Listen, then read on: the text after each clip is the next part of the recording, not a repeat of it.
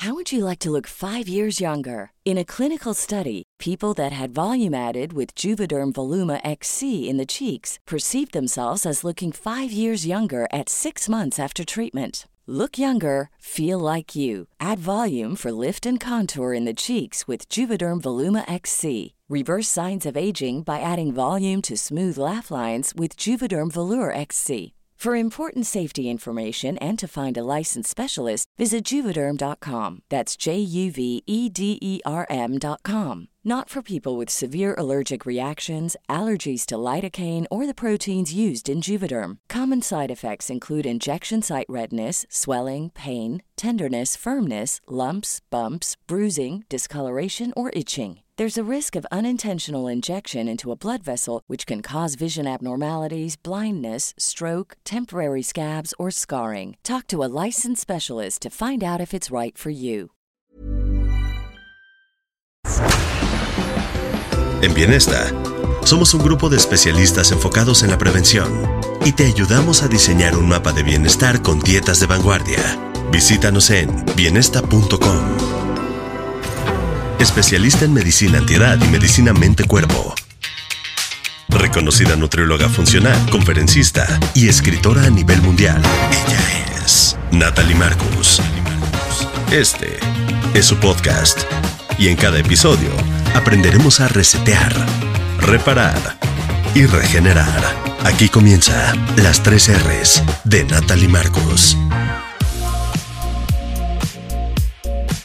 Bienvenidos a un capítulo más de las tres R's. Siempre podemos reparar, restaurar y regenerar nuestro cuerpo, nuestra mente nuestra vida, sobre todo con el tema tan importante que es hoy el miedo. Y para eso tengo un invitado muy querido que admiro mucho, Mario Guerra, psicoterapeuta, tanatólogo, conferencista internacional, escritor, que imparte conferencias en radio, en televisión, ha escrito millones de libros súper interesantes que han sanado relaciones humanas, empresas, porque también es coach, así que bienvenido, querido.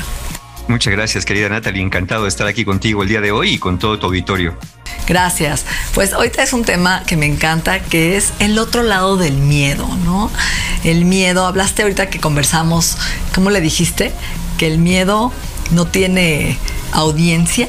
Le, hace, le hacen falta relaciones públicas. Yo creo que alguien debería dedicarse a eso porque el miedo es algo que nos han enseñado eh, dos cosas, ¿no? Que no deberíamos sentirlo porque si lo sentimos somos débiles y cobardes y que al miedo hay que vencerlo y derrotarlo lo cual a mí no me gustaría hacerlo porque lo que tenemos que entender es que el miedo es como un guardián que nos protege de lo que es peligroso. Aquí el problema es que haya aprendido que ciertas cosas que no son peligrosas nos asustan. Y ahí es donde empezamos a tener una, mala relación con el miedo desde niños, ¿no? Cuando le decimos a un niño, ándale, aviéntate al agua, no tengas miedo, no pasa nada. Ahí yo diría, a ver, momento, ¿cómo que no pasa nada? Sí puede pasar algo.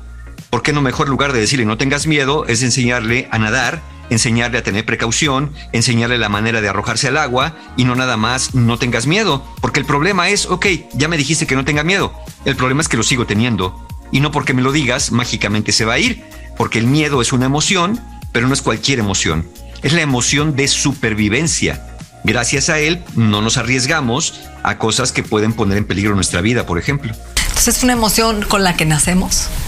Claro, claro, es una de las, no importa la teoría de las emociones, está eh, en una de las emociones primarias, una de las cinco emociones primarias, junto con la alegría, con la tristeza, con el enojo, el desagrado y el miedo. Pero como digo, el miedo es de las más fuertes porque es la de supervivencia. Gracias a él no bajamos una escalera con los ojos cerrados y, sabemos perfecto que cuando perdemos el miedo, si lo perdiéramos, hacemos cosas muy arriesgadas. Por ejemplo, una persona que ha bebido mucho alcohol de pronto puede decir, a mí no me pasa nada, yo manejo mejor borracho, este, yo puedo treparme por las escaleras sin ver y sabemos que eso lamentablemente ocasiona hasta la pérdida de vidas humanas. Y el miedo se siente, ¿no? Desde el intestino, en las vísceras, hasta que sal, hasta dónde sano el miedo, porque de repente se vuelve ya terror, pánico, parálisis. Claro, mira, el miedo como todas las emociones se manifiestan en el teatro del cuerpo el cuerpo, eh, así es como las emociones se hacen presentes. Se nos pone la piel chinita, este, latimos, sentimos el corazón que late, este, nos sudan las manos. Entonces, esas son las señales que te dice, oye, aquí puede haber algo peligroso. Evalúalo y toma acción. Toma acción para huir, para defenderte o para adaptarte temporalmente en lo que el peligro pasa en un momento dado. Eh, claro, lo malo es que dejáramos que el miedo se haga cargo de nuestra vida, que ahí es donde se vuelve terror, de ahí donde el miedo va a tomar decisiones por nosotros que a lo mejor nos van a limitar de las cosas que queremos conseguir. Yo siempre uso la metáfora del miedo como un copiloto y nosotros como el piloto en un auto de rally. Ya saben que en los rallies el carro va por a todas partes, va por desiertos, va por selvas, va por vados, por ríos, por donde sea. El piloto es el que lleva el volante, los, los controles y que lleva la vista al frente. Pero el copiloto tiene un papel muy importante. Él lleva el mapa, va atento a la temperatura, a la presión del aceite, al nivel de combustible y le va diciendo al conductor, mira, allá adelante va a haber un río, adelante vienen las curvas, ten cuidado porque viene la arena. Y entonces el piloto puede mantenerse centrado en el camino porque sabe que el copiloto se está haciendo cargo de las cosas que pueden ser riesgosas. Ahora imaginemos esto, que yo diga, como yo no puedo con esto, mejor cierro los ojos y que el copiloto maneje, pero sin cambiar de lugar. No, pues el copiloto se va a estirar y como pueda va a tratar y vamos a tener un accidente. Y tampoco quiero andar aventando al copiloto diciéndole, ay, sabes que ella me molestó que me estés diciendo, yo sé cómo, no te necesito, y darle una patada y bajarlo del carro. Porque entonces ahí también yo voy a tener que hacerme cargo de demasiadas cosas y también puedo tener un accidente. Entonces, el miedo no está hecho para manejar nuestra vida está hecho para acompañarnos, para hacer una distinción fundamental y que esto deberíamos aprenderlo desde niños, Natalie. La diferencia entre lo que asusta y lo que es peligroso, como dije hace un rato. Hay muchas que son cosas que son peligrosas y no nos asustan. Por ejemplo, un niño pequeño puede pensar en meter un objeto metálico adentro de un tomacorriente porque no sabe que eso es peligroso, porque no le asusta, pero es muy peligroso hacerlo. Y hay personas que pueden eh, tener mucho miedo, por ejemplo, a subirse a la montaña rusa, en el cual el peligro es más relativo, o viajar en avión, pueden estar asustados, pero eso no resulta tan peligroso en un momento dado. Entonces, esta distinción fundamental, ¿qué siento? ¿Nada más siento miedo y, y lo que tengo enfrente no es peligroso? ¿O el miedo que siento es porque me está avisando que eso puede ponerme en riesgo de alguna manera?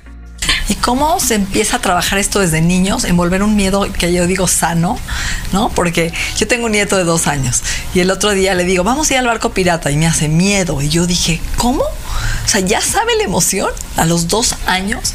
Y me le dije, no, mi amor, es un barco de juego, vamos a jugar. Entonces, ¿ya me entiendes? Pero ya empiezan a asociarlo.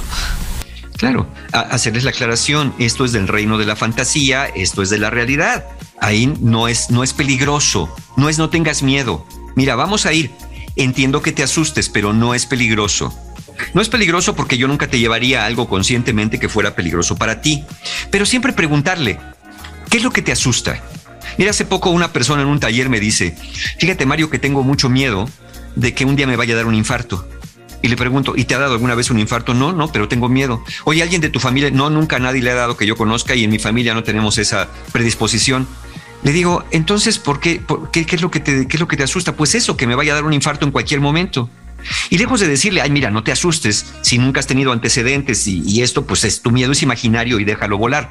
No, le digo, mira, si yo también pensara que a cada momento de mi vida me puede dar un infarto, yo estaría tan asustado como tú. El problema no es el, miedo, el problema que es, es lo que provoca el miedo. Y entonces validamos. Si yo le pregunto al niño pequeño, oye, ¿qué te da miedo del barco pirata? Y entonces que me diga, es que me da mucho miedo que los piratas salgan del barco y me secuestren o me lleven con ellos. Ah, bueno, si yo pensara que voy a ir a un barco donde unos piratas me van a secuestrar y me van a llevar, yo también tendría mucho miedo. La cuestión es que eso no va a pasar acá, porque es de fantasía. Y siendo de fantasía, pues eso eso no va a ocurrir. Es así empezamos a enseñarles la distinción entre lo que asusta y es peligroso, pero siempre validando el miedo, como la oscuridad. ¿A qué le tienes miedo a la oscuridad? Es que tengo, tengo miedo que en la oscuridad salgan cosas terroríficas. Ah, no, pues cualquiera que piense que en la oscuridad van a salir cosas terroríficas, claro que tiene miedo. La cuestión es que no, que no necesariamente, y quizá lo terrorífico de la oscuridad es poderte tropezar con algo que no veas, caerte y lastimarte, y para eso hay que tener precaución. Esa distinción es fundamental. ¿Qué es lo que asusta qué es lo que es realmente peligroso. Ahora, Mario, también tiene que ver con esta fantasía catastrófica que hacemos acerca del sufrimiento. Ejemplo, cuando yo trabajo con los pacientes, ¿no? Tengo miedo a enfermarme, tengo miedo a que me dé cáncer, tengo miedo a divorciarme. No tanto es el hecho de enfermarme, sino es a lo que imagino viviría ante la enfermedad, ¿no? Cuando ves esa imagen catastrófica de falta de poder para enfrentar la enfermedad o falta de poder para enfrentar el divorcio, te ves chiquito, te ves, porque no nos han enseñado a, a entender que el sufrimiento es pasajero, ¿no? Y que nos revolcamos en el sufrimiento con nuestra fantasía catastrófica que hacemos enorme. Mira, el 95% de nuestros miedos o más son aprendidos, no son naturales.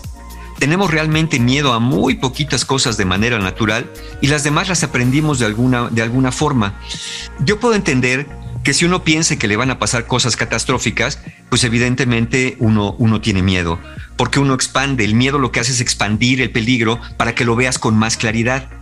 Aquí la cuestión es darnos cuenta verdaderamente de cómo esa persona aprendió a tenerle miedo a esas cosas porque oyó historias, porque alguien de la familia, porque tiene este miedo al sufrimiento y sobre todo dijiste una cosa bien importante, a la impotencia, al no poder hacer. Mucha gente cree que para contrarrestar el miedo lo que hay que tener es valor y no necesariamente, porque a veces no tenemos el valor. No, para contrarrestar el miedo lo que hay que tener es confianza. La confianza de que venga lo que venga, algo voy a poder hacer. Así sé adaptarme a la situación. Vamos a pensar, y lo dijiste muy bien, la mayoría de nuestros miedos o situaciones que pasamos tienden a ser temporales la propia pandemia no va a durar eternamente y porque no ha habido pandemia que dure eternamente. Situaciones de salud, situaciones financieras, situaciones de relaciones que a veces parece que nunca van a terminar y acaban de una forma u otra por resolverse, pero hay otras que no. Hay otras que sí van a desencadenar lamentablemente, como en una enfermedad terminal, en situaciones verdaderamente graves. Bueno, pues aún con esas, algo voy a poder hacer, así sé adaptarme, Así se aprovechar el tiempo que tenga de vida para poder ir haciendo cosas que quiera hacer, ir, dejando cosas lo mejor resueltas que se puedan. Algo voy a poder hacer. Así sea mitigar el dolor, así sea mitigar el sufrimiento.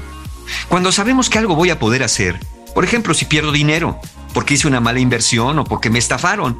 Bueno, ok, perdí ese dinero, aprendí que no debo confiar tan fácilmente o que debo poner más candados a mis inversiones, pero, pero esto esto no va a ser lo que me va a tirar, porque sé que puedo hacer algo por recuperar. Yo sé que no voy a recuperar lo perdido, pero voy a volver a generar otra vez un capital para poder reponer aquello que ya no está. Que si no se hubiera perdido aquello tendría dos veces más, es verdad, pero aquello ya se perdió y tengo que asumir eso también. Porque si yo digo nada voy a poder hacer, si me enfermo me voy a morir, si me da cáncer, ¿qué voy a hacer? Si hago esto, ¿qué me va a pasar? Es como si de verdad fuéramos como pequeños T-Rex, ¿no? O como pequeños fetos que no tenemos manitas y no podemos hacer nada. No, algo puedo hacer. Así sea meter las manos cuando me voy cayendo. A lo mejor no puedo evitar caerme, pero lo que puedo evitar es lastimarme aún más si trato de caer, pues eh, no de cara, ¿verdad?, contra el pavimento, sino metiendo las manos. Sí, sí me voy a raspar, sí me voy a lastimar, pero no voy a acabar con mi vida. Entonces, eso, la confianza, la confianza de que algo podría hacer, a lo mejor no exactamente lo que quiera, pero siempre algo se puede hacer para mitigar, para amortiguar, a veces para evitar, otras veces reparar, como bien lo dijiste al inicio con las tres R's, y otras veces para adaptarnos, para adaptarnos a realidades que a veces no podemos cambiar. Lo que hicimos en la pandemia, nos adaptamos temporalmente a una situación que no podíamos cambiar, porque, porque hacer eso nos permitió que hubiera un mañana que es hoy para poder seguir disfrutando de la vida. Health Addiction es la primera y única filosofía de vida que promueve la salud del ser humano, no solo desde la ausencia de enfermedades, sino como un estado de bienestar por medio de la suplementación funcional. Visítanos en healthaddiction.mx. Resetear, reparar y regenerar. Las tres R's de Natalie Marcos. Continuamos. Es muy importante lo que dijiste. Entonces, es desarrollar estas respuestas hábiles, como la palabra responsabilidad, que es, no es responsibility, es respuesta hábil. ¿Cómo salgo de esa impotencia sintiéndome poderoso con habilidades para poder enfrentar diferentes situaciones, ¿no? Ante mis miedos. Por ejemplo, ¿no? Miedo que si me dicen, mamá, tengo miedo, no, que me secuestren. Yo no puedo negar esa posibilidad, porque muchas veces no, la queremos negar. No, hija, no pienses en eso. Eso no te va a pasar. O tengo miedo a enfermarme, mamá. Y eso bloquea el miedo o lo reprime más, ¿no? Y no lo resuelve. En cambio, si saber, si te enfermas o si te pasa esto, puedes hacer esto, esto. Dale un universo de infinitas posibilidades para que se sienta poderosa ante esto. Exacto. Y, es poder decir, mira, eh, si tenemos precauciones, eh, si comemos sano, por ejemplo, si hacemos ejercicio, si llevamos una dieta saludable, eso no nos garantiza la salud eterna, pero disminuye las probabilidades de ciertas enfermedades, de ciertas patologías. En cambio, si llevamos una vida sedentaria, si llevamos una alimentación desordenada o desequilibrada, si no atendemos nuestra hidratación, nuestro sueño, nuestra vida social también, que es importante con amigos y familia, pues evidentemente estamos más expuestos a toda clase de riesgos. Igual que si si salimos a la calle solitaria en una noche oscura en un barrio poco recomendable, pues estamos más expuestos a que nos vayan a asaltar en un momento dado, que si guardamos ciertas precauciones que, que no nos garantizan que no nos va a pasar nada, pero disminuyen las probabilidades, ¿no es cierto? Entonces, finalmente, ese tipo de situaciones, pues eh, nos puede devolver este poder. Ahora, tú, tú hablabas de esto, ¿no? De sentirse empoderado, de sentirse poderoso, pero ¿qué es el poder? Uno se imagina una persona poderosa, una persona que desafía el miedo, que se le para enfrente y le dice al propio miedo, no te tengo miedo y tú no me asustas. Yo creo que eso es un error. Una persona poderosa, en la definición contemporánea de poder, porque es, es el poder, pensemos en el poder no desde el que es superior y aplasta, sino el poder desde el que puede. El poder es el arte de transformar lo posible en realidad. Entonces una persona poderosa es aquella que dice, voy a lograr esto y lo logra. Voy a evitar aquello y lo evita razonablemente. Una persona poderosa es la que dice, ya decidí que voy a llevar una vida más saludable, que voy a llevar una vida más equilibrada, que voy a dormir mejor, que no voy a trabajar tanto al momento de desgastarme y drenarme y no tener que convivir, este, y no tener tiempo para convivir con las personas que quiero. No, lo que quiero hacer es transformar esas posibilidades de una vida más equilibrada en realidad. Eso es una persona poderosa, no la que tiene su dinero en el banco, una cuenta hinchada, pero que no sabe ni para qué se usa, que cree que es para atesorarse y no para disfrutarse, por ejemplo. El poderoso sabe para qué son las cosas y sabe la dosis adecuada de poder ejercerlas. Sí, que a veces tiene que desarrollar poderes como la sabiduría, como la paciencia, ¿no? Que es lo que vivimos, por ejemplo, en la pandemia. Ahora, hay miedos universales, por ejemplo, miedo al fracaso, miedo al rechazo, miedo al dolor. Mira, hasta donde sabemos, eh, como te dije, más del 95% de nuestros miedos son aprendidos el miedo al fracaso y el miedo al rechazo, vamos a llamarlos como unos miedos secundarios. Los miedos que compartimos todos y que a veces aprendimos a no temerles, cuando vamos a decirlo son los miedos evolutivos. Todos tenemos miedo a caernos de grandes alturas. Y eso lo sabemos que hasta los bebés. Si tú dejas un bebé gateando en una mesa, se han hecho experimentos, por ejemplo, poner a, a bebés a gatear sobre, sobre grandes mesas de cristal, donde ven que hay una mesa, pero luego hay un vacío, es un vacío visual pero es un gran cristal que sigue gateando, no se caen, los bebés se detienen, se detienen y se van para atrás, no se quedan gateando hacia el vacío. Entonces tenemos miedo a caer de grandes alturas. Tenemos miedo naturalmente a los ruidos fuertes repentinos. ¿Por qué a los ruidos fuertes repentinos? Porque un ruido fuerte repentino puede ser desde que íbamos caminando en la sabana africana y se puede venir un árbol abajo y ese ruido fuerte repentino nos hace brincar hasta que un depredador pueda salir y nos pueda cazar cuando el crujir de las hojas. Entonces hemos evolucionado para tenerle miedo a esos ruidos fuertes repentinos. Por eso a veces, hasta cuando revienta un globo, rápidamente cerramos los ojos y saltamos, ¿no? Aunque sepamos que estamos en una fiesta infantil, porque es ese miedo evolutivo a los ruidos fuertes repentinos. Tenemos miedo también de manera natural a los objetos que se acercan a nosotros a gran velocidad. Y es lo mismo por los depredadores o porque un objeto pueda caer. Por eso a veces hasta cuando nos hacemos así de broma la mano, ¿no? Que le pones hacia la mano y dices, ay, mira cómo parpadeas, ya sabes que la persona no te va a pegar, pero seguimos teniendo miedo y seguimos cerrando los ojos, aunque nos los hagan 20 veces. Y tenemos que hacer un esfuerzo para decir, mira cómo no tengo miedo, ¿no? Y, y sí, lo hacemos, pero ya no estamos viendo la mano, ¿no? Sino nada más tratamos de contener el parpadeo porque no sea que se le pase la mano y nos pueda lastimar. Y luego tenemos también, de manera natural y evolutiva, miedos a las serpientes y a las arañas, porque los dos, los dos seres pueden ser venenosos para el ser humano. Ahora, aquellas personas, por ejemplo, que se dedican al paracaidismo o al parapente, que ya no le tienen miedo a las alturas, que ya personas que trabajan con fuegos artificiales, personas que manejan vehículos de Fórmula 1 a gran velocidad y personas que pueden domesticar arañas y serpientes y tenerlos como mascotas, es que ya aprendieron a no tenerle miedo. Ya aprendieron a seleccionar qué tipo de araña, ¿verdad? bueno, cualquiera puede tener de mascota una tarántula, pero ya quiero ver que tengan de mascota una araña violinista. El conocimiento. Cualquiera podría tener este, eh, una, una boa como mascota, si lo quieren ver así, pero no una coralillo, que es muy venenosa. Eh, obviamente, una persona que, que va a limpiar vidrios en un edificio, que limpia cristales, sabe que además de un andamio tiene arneses de seguridad. Entonces, e, es decir, la confianza que desarrollamos en nuestras habilidades, en los mecanismos de seguridad, en los sistemas alternos que nos protegen, es lo que nos hace aprender a no tener miedo, hasta cómo tomar la araña o la serpiente en un momento dado. Aquellas personas que, trabajan con veneno de serpientes saben cómo tomarla, cómo agarrarla, cómo extraer el veneno para crear antídotos, porque ya aprendieron, entonces el miedo se, se va con la confianza. Yo ya sé manejar una serpiente, ya sé manipularla, y ya sé qué, poder hacer para evitar que me vaya a picar a mí, a inyectar ese veneno, que me vaya a morder e inyectar ese veneno. Entonces, fuera de esos miedos que llamémosle evolutivos, eh, todos los demás miedos de alguna forma son aprendidos.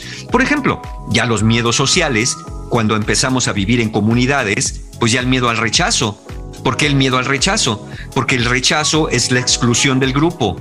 Y cuando empezamos a formar grupos sociales, si éramos expulsados del grupo, no podíamos sobrevivir y nos daba ese miedo. Era un miedo como a la muerte. Si me, si me expulsan de la aldea, pues voy a ser sujeto a depredadores, voy a ser sujeto a enfermedades, no voy a poder casar con mi grupo y me voy a morir de hambre. Entonces, ese miedo al rechazo, pues hoy en nuestra vida urbana ya no tenemos mucho miedo a que nos echen fuera de la aldea, pero nos da mucho miedo el que dirán, el que me vean como una persona de poco valor, el que me vean como una persona no muy inteligente, porque es el mismo miedo que teníamos originalmente a la exclusión, a no formar parte del grupo y al ser expulsados o no queridos y por lo tanto estar en riesgo de no sobrevivir. Y también epigenéticos, ¿no? Hay miedos no hablados desde la abuela, bisabuela, que dicen que son tres, cuatro generaciones como miedo a la carencia de lo que vivieron, ¿no? Epigenéticamente nos pasaron a nivel desde celular. Sí, sí, se vio, por ejemplo, con, con eh, hijos, hijas de personas que habían estado, por ejemplo, en el holocausto, eh, cómo habían desarrollado miedos a situaciones que ellos no habían vivido y que ni siquiera les habían contado. ¿No? Sino desde muy pequeñitos empezaron a desarrollar este tipo de temores. Entonces, efectivamente, puede haber temores epigenéticos, que son esta combinación entre la herencia que tenemos, más los factores ambientales que van influyendo en nosotros y que de alguna manera siguen estudiando cómo influyen en nosotros. Por ejemplo, personas que, han tenido padres ansiosos, pues también desarrollan ansiedad muy temprano. Eh, parece ser que hay cosas que se van heredando por allá, que, que se van a ir investigando conforme pasa el tiempo y evoluciona esto de la genética y la neurociencia. Ahora, yo tengo miedo, por ejemplo, de hablar en público, ¿no? Por ejemplo, de hacer el ridículo, pero me lanzo, lo hago con el miedo y el ruido, ¿no? El nudo de la garganta. Y hay gente que no puede, que de plano lo paraliza y lo inhabilita. Y es gente que podría hablar y compartir. ¿Cómo ayudar a esta gente a vencer esos miedos? Que los que tienen que darse cuenta que realmente no le tienen miedo a hablar en público. Que lo que tienen miedo es a las consecuencias imaginadas que va a dar hablar en público. Se van a reír, se van a burlar, no voy a ser interesante, no voy a ser entretenido, se me va a olvidar, lo voy a hacer mal. Es decir, es, todo el temor catastrofista de eso. Bueno, pero para eso hay que tener confianza. A ver si se me olvida qué hago. Ah, pues voy a llevar unas notas acá. Voy a llevar mis láminas allá. Si, veo que la gente se está durmiendo, ¿qué hago? Ah, pues entonces cambio el tono de voz, cuento una anécdota personal, voy preparado con algo. La confianza, volvemos a la confianza. Sí, sí, no lo vas a hacer bien a la primera probablemente, pero vas a ir mejorando. Te vas a dar cuenta cuáles son tus áreas de oportunidad, cuál es tu talón de Aquiles y sobre eso puedes trabajar y se reconoce. A mí me han dicho, ay Mario, yo quisiera ser como tú, y hay que preguntar, ¿no? Como yo como, ¿no? Pues, ah, hay que ver cómo me imagina la gente que soy, también eso es cierto. Pues así como eres tú, que eres tan seguro, que hablas en el radio y que hablas en los medios y no te, y no te da miedo. Y yo les digo, ¿y cómo sabes que no me da? ¿Cómo sabes que antes de una entrevista o de estar en un podcast no hay una voz que me pasa por la cabeza y que me dice, ¿y si te preguntan algo que no sabes? ¿Y si te dicen algo y se te olvida? ¿Y si tartamudeas? ¿Y si no eres claro con el mensaje? Entonces yo tengo una respuesta para todos esos miedos. Yo digo, bueno, si me preguntan algo que no sé, diría, oye Natalie, fíjate que de eso la verdad no tengo mucha información. Si se me olvida algo, diré, mira, eso la verdad ahorita no lo recuerdo quién fue el que dijo esta frase. Lo que sí recuerdo es la frase que dijo. Si empiezo a tartamudear, bueno, hago una pausa, tomo una respiración y digo, a ver, perdón, hasta me enredé yo mismo. Lo que quiero decir y me autocorrijo. Entonces, ¿qué pasa? Cuando el miedo ve que yo tengo un plan A, un plan B y un plan C, ante cada cosa que me dice, me dice, ah, bueno, entonces adelante, ya lo puedes hacer. Pero si el miedo ve que con cada cosa que me dice, me dice, ¿y se te olvida? Y yo, no, no, que no se me olvide.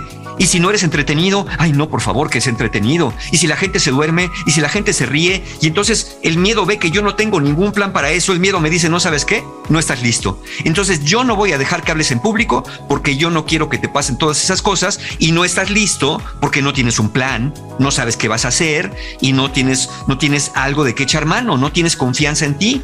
Entonces el miedo, como buena emoción de supervivencia, se hace cargo del volante de aquel carro de rally porque ve que nosotros ya estamos en el asiento del piloto en posición fetal con los ojos cerrados, nada más esperando estrellarnos. Y el miedo no va a dejar que nos estrellemos. Lo malo es que efectivamente no va a dejar que nos estrellemos, pero tampoco va a dejar que arranquemos el auto. No va a dejar que alcancemos las metas que queremos alcanzar y, nos vamos, y vamos a vivir en mucha frustración y nos vamos a culpar eso me pasa por miedoso, eso me pasa por cobarde y vamos a volver a la vieja fórmula. Pero ya no debo tener miedo. Pero de aquí en adelante, ahora sí, voy a tomar un curso para agarrar valor y en, lugar de decir, a ver, ¿qué es lo que quiere el miedo? ¿Cuidarme? Ok, le voy a demostrar que yo me puedo cuidar con mi plan A, mi plan B, mi plan C. Y en un momento dado, hacerle saber y el miedo dice, ah, bueno, bueno, como ya estás a cargo, yo ya no tengo mucho que hacer, por aquí me voy a quedar por si me necesitas, pero ya no voy a tomar el control de tu vida. Esa es la nobleza del miedo. Por último, el miedo al cambio. Hay gente que no nos cuesta trabajo los cambios, ¿no? hay gente que sí. Es aprendido, es la confianza que te dan ante los cambios, lo que aprendes en casa. Es, es lo mismo un poco como esto de hablar en público. No es tanto el miedo al cambio, sino el resultado catastrófico del cambio que ya estoy prediciendo. ¿Y si no me gusta? ¿Y si no me adapto? ¿Y si me sale mal? ¿Y si la inversión que tengo no me da el rendimiento? ¿Y si mi negocio no funciona? ¿Y si nadie llega? ¿Y si no me compran? ¿Y si no les gusta? No es el cambio, es, esas imágenes catastrofistas. Para eso yo tengo una fórmula. Una fórmula que se llama el no sé pero. Cuando venga el miedo a decirnos, porque hay cosas que no sabemos, yo no sé si a la gente le va a gustar el producto que voy a vender, yo no sé si va a tener éxito. Entonces el miedo nos va a decir, ¿no? En este miedo al cambio, oye, ¿y si te independizas y no te va bien? Y uno le contesta, bueno, no sé si me ver bien, pero si no me va bien, pues entonces hago un reajuste y un cambio de rumbo. Oye, ¿y si este producto a la gente no le gusta? Mira, no sé si no le va a gustar, pero si veo que verdaderamente no les gusta, le hago modificaciones, saco otro producto o hago otra cosa. Oye, ¿y si llegas tarde al avión? ¿Y qué tal que te quedas dormido y llegas tarde? Mira, no sé si me voy a quedar dormido o voy a llegar tarde, pero para eso ya puse tres despertadores y además le pedí a una persona que me marque hasta que le conteste y si no que me venga a tocar la puerta porque yo de que me despierto me despierto. Pero aun cuando perdiera el avión, bueno, entonces lo que haría, no sé, no sé si lo voy a perder, pero lo que haría sería buscar el siguiente vuelo y tratar de reponer aquel tiempo perdido. Es decir, este no sé pero, no, no sé, pero algo voy a poder hacer. Y eso disminuye, mitiga muchísimo el miedo a lo desconocido, porque tenemos la tendencia natural a poner cosas para que, eh, no porque nos guste sufrir, sino ponemos este tipo de cosas negativas, el miedo nos las pone enfrente para que las veamos y para que hagamos planes para poder actuar. Por eso le decimos, mira, no sé qué va a pasar.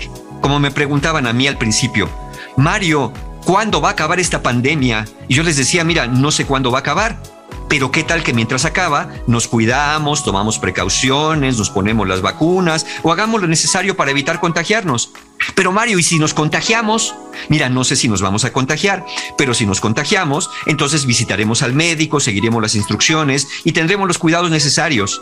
Mario, ¿y pero si nos ponemos graves? Mira, no sé si nos vamos a poner graves, pero si sí, iremos al hospital y harán lo que sea necesario para nosotros. Es decir, siempre tener una respuesta no fantasiosa, sino una respuesta verdaderamente viable, como en esos ejemplos que estoy dando. Uf, buenísimo, Mario.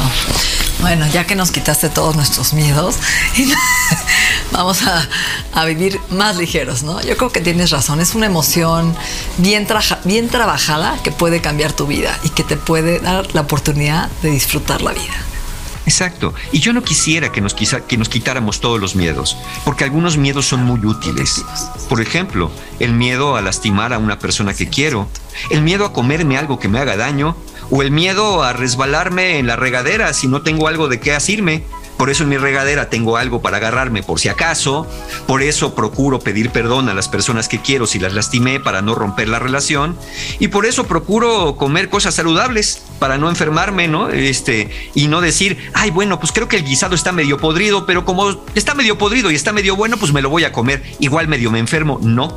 Si algo veo que está medio podrido, mejor digo, creo que esto ya no es para mí y dejen que esté podrido, que no sea saludable, ¿no? Entonces, creo que tenemos muchas cosas por hacer y, poder escuchar al miedo para que él nos guíe y nos diga, por aquí no, por aquí sí, como el buen copiloto que es, pero saber que nosotros llevamos el volante y nosotros vamos decidiendo, siempre en compañía del miedo como aliado y nunca en compañía del miedo como tirano. Excelente, Mario Guerra. Mil gracias. Me encanta. Muchas gracias, querida Natalie. Gracias por la invitación y gracias a todo tu auditorio. Agradecemos la confianza de Health Addiction el Instituto en Salud Funcional Mente-Cuerpo y Bienestar. Nuestra mente y nuestro cuerpo se han transformado. El proceso continúa en la siguiente entrega de las tres R's. Agradecemos la confianza de Health Addiction, el Instituto en Salud Funcional Mente-Cuerpo y Bienestar. Las tres R's es un podcast de Natalie Marcos. Everyone, it's Jen and Jess from the beauty podcast Fat Mascara here to talk about Sol de Janeiro. So many of the beauty experts we interview on our show say that the key to great skin is to treat every inch of your body with the same attention you give your face. One of our favorite ways to do that is with Sol de Janeiro's Beija Flor Elastic Cream, a rich body cream that's clinically proven to boost collagen and has been shown to improve skin crepiness on the chest in just two weeks. Plus, it's scented with Sol de Janeiro's Charosta 68 fragrance. Sol de Janeiro is offering you 10% off your first order on soldejaneiro.com and free shipping with the code ACAST10. That's S O L D E J A N E I R O, soldejaneiro.com, and use the code ACAST10 for 10% off.